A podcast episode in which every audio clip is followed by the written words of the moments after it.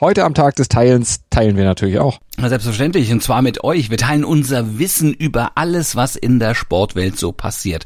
Malte, welches teilen wir denn heute?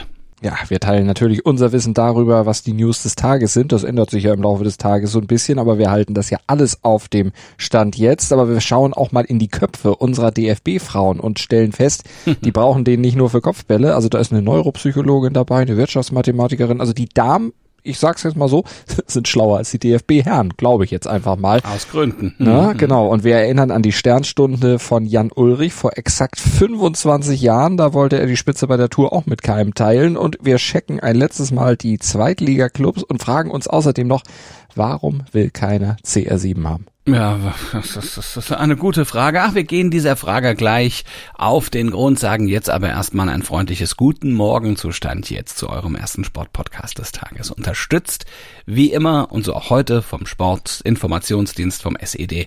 Ich bin Andreas Wurm. Und ich bin Malte Asmus und wir würden uns auch heute freuen zum Wochenausklang, wenn ihr uns liked, besternt, rezensiert und abonniert und weiter sagt, dass man uns überall hören kann, wo es Podcasts gibt und dass wir natürlich der Podcast sind. Ich habe es eben schon mal gesagt, dessen News-Teil immer, wenn was passiert, auf den neuesten Stand, auf den Stand jetzt gebracht wird und das auch unter Umständen mehrmals am Tag, je nachdem, was so anliegt. Darüber spricht heute die Sportwelt. Stand jetzt. Die Themen des Tages im ersten Sportpodcast des Tages. Stand, Stand, Stand, Stand. Jetzt. Mit Andreas Worm und Malte Asmus auf meinsportpodcast.de. Analyse. Fußballern wird ja oft nachgesagt, dass viele von ihnen ja jetzt nicht gerade die hellsten Kerzen auf der Torte sind, also Francesco Totti oder so zum Beispiel, nicht so die schlausten. Ja, ja, alles Gerüchte, Gerüchte, aber ähm, ja, die Realität bestätigt es leider auch immer wieder. Also das kann man von den DFB-Fußballerinnen nicht gerade sagen, äh, denn da sind einige dabei, die den Kopf definitiv nicht nur zum Haare schneiden oder zum Kopfbälle machen benutzen, sondern die haben Zweitkarrieren vorbereitet. Natürlich auch aus Gründen, das äh, wissen wir alle. Die Wirtschaftlichkeit in dem, beim da Frauenfußball ist natürlich da anders, mhm. aber, ähm, aber was sie dann tun, ist wirklich bemerkenswert. Wir haben da zum Beispiel eine Neuropsychologin, wir haben eine Wirtschaftsmathematikerin. Und das machen die nebenbei, obwohl sie eben auch noch trainieren mit dem Verein, mit der Nationalmannschaft. Andi Köpke hat ja früher mal gesagt, das wäre im Männerfußball nicht möglich, weil die zu viel trainieren müssen. Ja, machen die Frauen auch und die schaffen auch beides und die sind auch sehr professionell dabei. Also Wirtschaftsmathematikerin hast du eben gesagt, ne? Damit meinst du sicher Lena Lattwein, die hat ein Abi von 1-0 vorzuweisen alle Achtung, und peilt stand jetzt eben ihren Master in Wirtschaftsmathe an der Uni Mannheim an. Stochastik, Statistik, Finanzmathematik, äh, Mikro- und Makroökonomie. Für mich äh, ist das alles irgendwie, sind das böhmische Dörfer, aber für sie, das ist ein Fachgebiet. Ein ähnliches Zahlengenie ist Lea Schüler, die nicht nur die deutsche Pressingmaschine ist, wenn sie nicht gerade wegen Corona pausieren muss, sondern sie studiert Wirtschaftsingenieurwesen und würde gerne nach dem Fußball einen Job, entweder in der Automobilbranche oder im Architekturbereich ausüben. Und du hattest vorhin eine Neuropsychologin im Team erwähnt, das ist Tabea Wasmuth. Die schreibt sogar gerade an ihrer Doktorarbeit über Aufmerksamkeitstraining mit Schlaganfallpatienten. Ihre zweite Studie zu dem Thema läuft gerade und in ein bis zwei Jahren, da wird sie dann, so plant sie, die Doktorarbeit in etwa fertig haben. Ja, und sie hat sicher jetzt auch in England ihre Unterlagen mit dabei, denn auf Busfahrten, Flügen oder auch mal abends nach dem Training, da tippt sie gerne ein bisschen dran rum, da werkelt sie ein bisschen an der Doktorarbeit. Mhm. Als Dr. Tabea Wasmuth steht sie da ja in guter Tradition, muss man sagen, denn im letzten Jahr hatte es ähm, die mittlerweile zurückgetretene Turit Knack, die jetzt auch als äh, Expertin mhm. bei der Europameisterschaft mit dabei ist. Sie hat es bereits vorgemacht, ähm, als sie ihre Doktorarbeit im Fachbereich Sonderpädagogik verfasste zum Thema Schriftsprachenerwerb bei Kindern mit Lernförderbedarf. Also die Damen haben deutlich mehr Köpfchen als viele ihrer männlichen Kollegen und die Bundestrainerin Martina Voss-Tecklenburg Mecklenburg, die hatte gestern auch Kopf, aber Migräne, musste daher etwas kürzer treten, soll aber zum Glück schon wieder auf dem Weg der Besserung sein. Aber weißt du, was ich übrigens auch ganz sympathisch finde? Wir haben auch eine Tierpflegerin im Tier, äh, im Team, wollte ich schon sagen, im Tier, äh, im, im Team. Ähm, also so geht's natürlich auch, ja. Also unsere unsere poppige äh, Torgranate ist äh, eine Tierpflegerin, mhm. eine gelernte Zoo-Tierpflegerin. Also auch das wirklich schön, auch ein Stück weit bodenständig und ehrlich. Aber das sehen wir jetzt gerade auch auf dem Platz richtige Malocherinnen. Naja, also gucken wir jetzt aber nochmal auf das Sportliche. Ähm, wir gucken nämlich auf das Spiel Gegnerinnen Tabellenletzten im Moment Finnland, das Spiel dann am Samstag, ähm, sollte jetzt Martina Voss-Tecklenburg ja auch trotz Migräne nicht unbedingt Kopfzerbrechen bereiten. Das Viertelfinale und der Gruppensieg stehen ja schon längst fest. Wird ein hoffentlich gutes, soll nicht despektierlich klingen, aber ein gutes Trainingsspiel. Also so zum Vorrundenabschluss, da kann man vielleicht auch noch mal ein bisschen was probieren. Ähm, vielleicht auch ein Warmschießen für die K.O.-Runde? Top-Thema. Cristiano Ronaldo, CR7, hat keinen Bock mehr auf Manchester United. Er will eigentlich nur noch weg von den Red Devils. Für gerade mal 15 Millionen Euro könnte der auch gehen. Also das könnte man mal gucken. Vielleicht kauft ihn auch Winsen oder oder oder sonst irgendwie. Also blöd nur, ihn will offensichtlich keiner haben. Aber mal warum eigentlich nicht? Ich meine, 15 Millionen, das ist für ganz viele Vereine aus der Portogasse zu zahlen. Jo. Der Mann ist ein echter Schnapper. Klar, auf den ersten Blick auf jeden Fall, aber da gibt's ja noch ein bisschen mehr. Gucken wir mal auf sein Gehalt. Der verdient ja auch dann nochmal dazu schlappe 30 Millionen im Jahr und der wird jetzt nicht unbedingt auf Geld verzichten, gerade nicht, wenn er nach Vincent wechseln sollte. Also das Gesamtpaket, das ist dann doch schon für die meisten Clubs nicht unbedingt zu stemmen. Vielleicht wollen sie es aber auch gar nicht stemmen, denn CR7, der ist ja schon 37. Ist zwar ein Asket, der pflegt seinen Körper, hält sich in Schuss, aber irgendwann wird auch da bei ihm das Alter mal reinkicken, wird auch mal das äh, Alter dann seinen Tribut fordern und es kann keiner sagen, wann das sein wird. Von daher kann ich auch schon verstehen, wenn Olli Kahn zum Beispiel sagt, so ein Transfer eines 37-Jährigen, auch wenn er einer der größten ist, was fußballerisch da so rumläuft oder rumgelaufen ist, passt jetzt nicht so unbedingt in die Bayern-Philosophie. Ja, selbstverständlich nicht. Ich meine, möglicherweise muss er ja auch sein eigenes Label bald von CR7 in CR37 umbenennen, wenn das so weitergeht, ja. Nur damit man auch mal einschätzen kann, wie alt er ist. Denn er sieht ja deutlich jünger aus und mhm. er ist natürlich auch deutlich fitter als ein 37-Jähriger. Aber das ist ihm vielleicht auch ein bisschen Gott gegeben. Und Ronaldo, hat ja selbst ja auch noch hohe Ansprüche, will nicht zu irgendeinem Club wechseln, wenn überhaupt, dann soll es ja schon die Champions League mhm. sein. Und damit wird die Auswahl ja dann auch sehr zusammengeschrumpft. Ja, Vincent ist dann zum Beispiel raus. Das können wir da schon ja, mal sagen. Ne? Aber sympathisches Team, tolle Mitspieler, sympathisches Team, ähm, muss man sagen. Da, also die Möglichkeiten sind schon gut. Ja, der, der, der Platz wird auch zwei, dreimal die Woche gewässert. Also eigentlich gar nicht so schlecht. Ist nicht so schlecht. Meine Frau kommt aus Winsen, alles, alles gut. Also von Siehste? Guck doch da. nicht so schlecht die Ecke da. Also, aber nochmal, es muss ein Club sein, der eben auch eine Sturmspitze sucht so flexibel einsetzbar wie CR7 früher mal war, ist er ja auch nicht mehr. Der hat sich vom Allrounder mittlerweile zum klassischen Neuner, ich sage jetzt mal, ein bisschen böse zurückentwickelt. Und da sind ja dann doch auch noch ein paar jüngere und vielleicht auch zukunftsträchtigere Spieler auf der Position jetzt auf dem Markt. Oder aber die Clubs wollen ihn einfach nicht, so wie Bayern.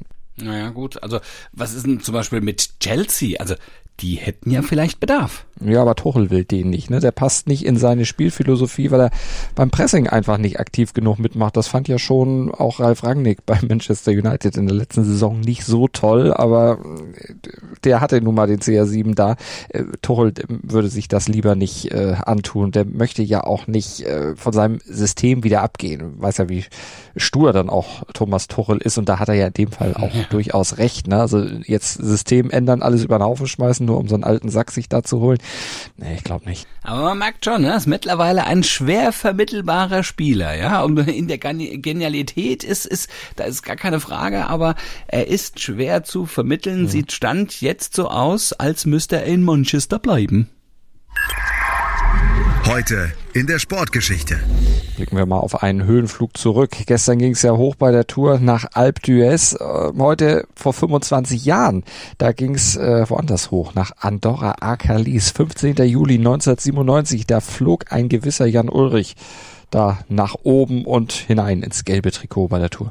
Ja, wenn man da mal zurückblickt, das war der Beginn einer Geschichte von strahlendem Ruhm und ganz finsteren, tiefen Tälern der größte Sieg in der noch jungen Karriere. Es war der Anstieg nach Andorra, du hast es gesagt, nahezu hinaufgeflogen ist er dieses Stück und hat dann die Radwelt endgültig auf den Kopf gestellt. Ja, epochal, von einem anderen Stern, Jahrhunderttalent, Le Patron, die sonst eher nüchternen Radsportkommentatoren der 90er Jahre, die ja, überboten sich ja richtig mit Superlativen und Deutschland wurde auf einmal in diesem Sommer 97 zur Radsportnation.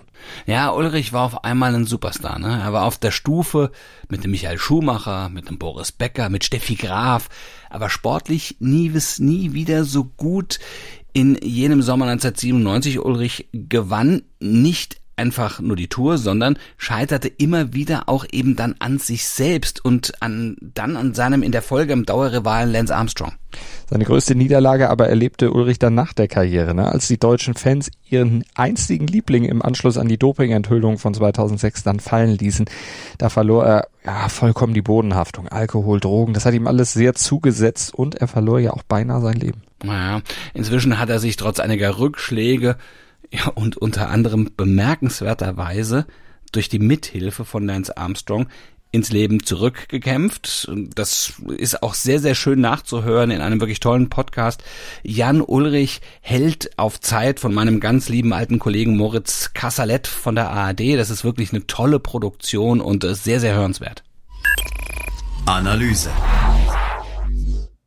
Ja, heute Abend geht's los in der Liga 2. Das Saisoneröffnungsspiel zwischen Kaiserslautern und Hannover 96 steigt und wir beenden damit heute unsere Zweitliga-Serie, unseren Kurzcheck mit St. Pauli, mit Darmstadt, mit dem Hamburger Sportverein, mit Kräuter Fürth und Arminia Bielefeld. Wo liegt denn, wo liegen denn deren Stärken und Schwächen, also Stand jetzt? Also der FC St. Pauli, der kann als Stärke vor allen Dingen auf die Festung Millantor bauen. In der letzten Saison haben sie nur zwei Spiele da verloren. Weniger positiv stellt sich dann jetzt aber eine Schlüsselposition im Kader dar. Äh, Top-Torjäger Guido Burgstaller, der hat den Verein nämlich verlassen und diese Lücke, die wird nur sehr schwer zu füllen sein. Das könnte ein Problem dann darstellen und ein weiteres Problem ist die Konstanz, denn die fehlte ja zuletzt bei den Paulianern nach einer überragenden Hinserie in der letzten Saison mit der gewonnenen Herbstmeisterschaft. Ja gut, ist kein Titel, kann man sich nichts für kaufen, aber sie waren da eben mal zur Halbzeit vorne, folgte dann der Absturz auf Rang 5. Darmstadt 98 baut auf Trainer Thorsten Lieberknecht, der weiß, wie eine Mannschaft zu einem Aufstiegsaspiranten geformt werden kann. Das hat er ja auch letzte Saison bewiesen, auch wenn es am Ende knapp dann nicht reichte. Sollte es aber auch diesmal nicht reichen, könnte das auch an der Offensive liegen. Der Top-Torjäger, der Punktegarant der letzten Saison, Luca Pfeiffer, war nur ausgeliehen. Auch dem Starke hat die Hessen verlassen. Gleichwertiger Ersatz wurde Stand jetzt noch nicht geholt. Ob Darmstadt so wieder äh, die zweitbeste Offensive der Liga haben wird, das ist jetzt erstmal zweifelhaft. Und der HSV, der will jetzt im fünften Versuch endlich mal den Aufstieg packen. Dafür lässt Torjäger Robert Glatzel ja sogar einen Bundesliga-Wechsel platzen, verzichtet auch auf mehr Gehalt. Also der will das mit dem HSV unbedingt schaffen. Insgesamt muss man auch sagen, beim HSV ist das Grundgerüst des letztjährigen Teams erhalten geblieben und wurde sogar noch verstärkt. Von daher könnte man meinen, alles gut beim HSV. Aber wenn die Pechsträhne der letzten Jahre sich dann doch psychologisch auswirkt und sich da irgendwas im Kopf festgesetzt hat, ja, von einem oder anderen Spieler, dann könnte es vielleicht dann doch zum Problem werden. Ja, man hört ja auch immer wieder, jetzt ist selbst Felix Magath ausgerechnet, er sagt, ja, in diesem Jahr, jetzt ist aber jetzt, aber jetzt ist der HSV mal reif, ja. aber das sagt man ja auch schon seit fünf Jahren, ja. Und mhm. andere Vereine haben es vorgemacht, wie es geht. Absteiger Kräuter Fürth kommt mit dem Jahr Bundesliga-Erfahrung im Gepäck ins Unterhaus, möchte man sagen, das ist ein Faustpfand, aber das stimmt nur so halb. Also dazu wurden eine ganze Reihe an entwicklungsfähigen, hochmotivierten Talenten verpflichtet. Das könnte natürlich aber auch das Ziel Wiederaufstieg gefährden, denn diese Neuzugänge sind ohne Frage talentiert, aber eben auch nahezu komplett ohne Profi-Erfahrung. Äh, daher ist das im Moment nicht so wirklich absehbar, wie da diese Trick, äh, Drucksituation ähm, wirklich, wie, wie diese jungen Spieler darauf reagieren und was das am Ende für die Gesamtperformance von Kräuter Fürth heißt.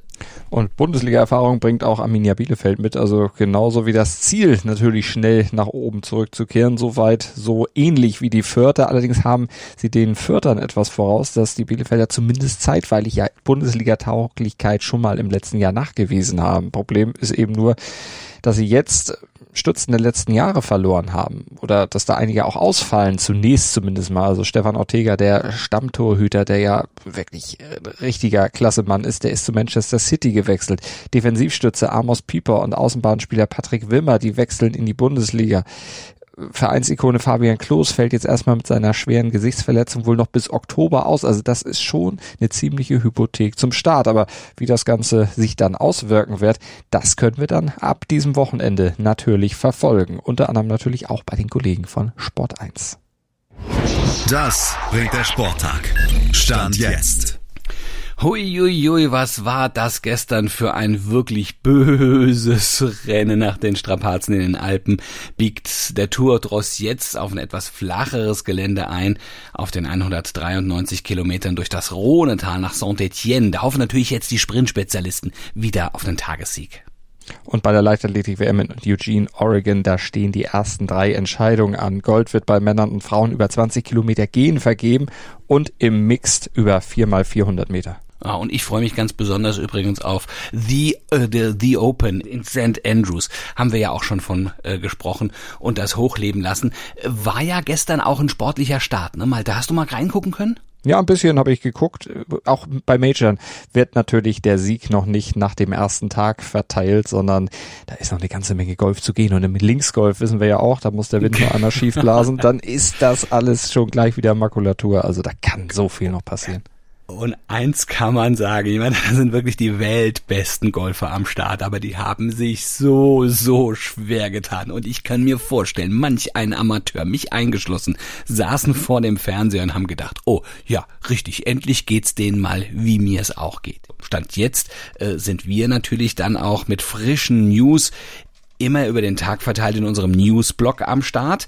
Ähm, Malte, du machst das wunderbar und du hältst natürlich unsere Hörerinnen und Hörer da auf dem Laufenden und ähm, nichts, was es zu berichten gäbe, entgeht dir, ne? Stimmt doch, oder?